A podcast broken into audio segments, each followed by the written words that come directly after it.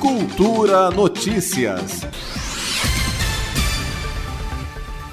O governo do Distrito Federal anunciou nesta quarta-feira novas medidas restritivas para tentar conter a taxa de transmissão da Covid-19.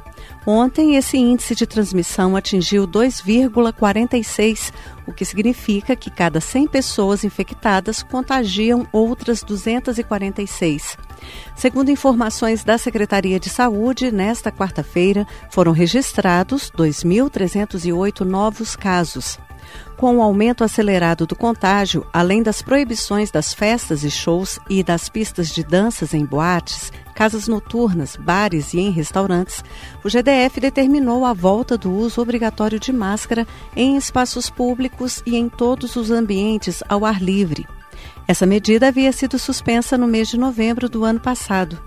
De acordo com o secretário-chefe da Casa Civil, Gustavo Rocha, o GDF retomou as restrições com base em um levantamento comparativo realizado pela Codeplan sobre a evolução da pandemia no DF.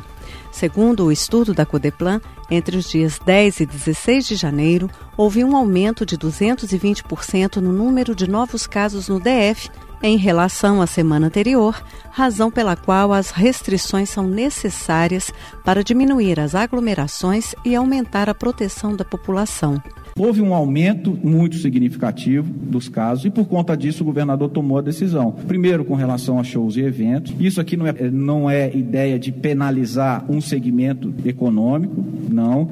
É tomada com base em fatos que mostram a contaminação em determinados locais. Foi necessário avançar também para as pistas de dança, porque estavam tentando fugir do cumprimento do decreto. E agora, por fim, a necessidade do retorno do uso de máscaras por conta da alta transmissibilidade da variante Ômicron.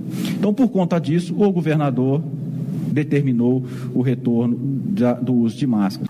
Gustavo Rocha disse ainda que as medidas não serão permanentes. Todas essas medidas, gente, a ideia é que permaneça em vigor o menor prazo possível, é que tenha vigência por um curto período. A ideia sempre é que a gente possa voltar à normalidade com a maior rapidez possível. E essas medidas que são tomadas, esses ajustes, essas adequações, servem justamente para a gente ter meios para voltar mais rapidamente à normalidade.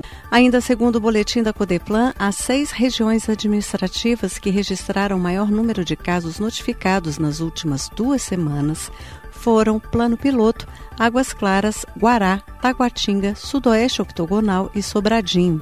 O Plano Piloto lidera essa expansão com 4.514 novos casos registrados nas últimas duas semanas. Flávia Camarano, para a Cultura FM. Cultura Notícias.